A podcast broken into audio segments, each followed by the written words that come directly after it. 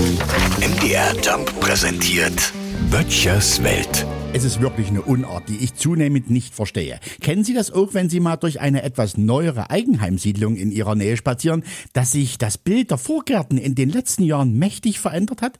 Immer mehr Häuslebauer krachen sich tonnenweise Schotter neben der Einfahrt.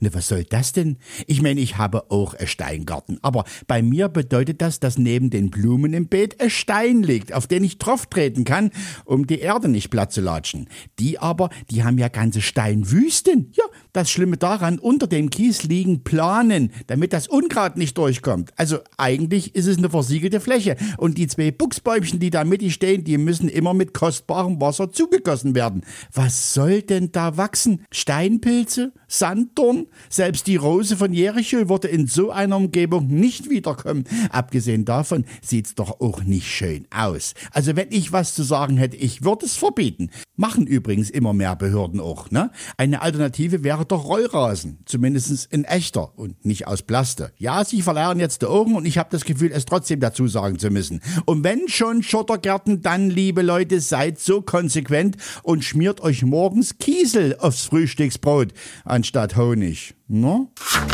Böttchers Welt. MDR Jump macht einfach Spaß.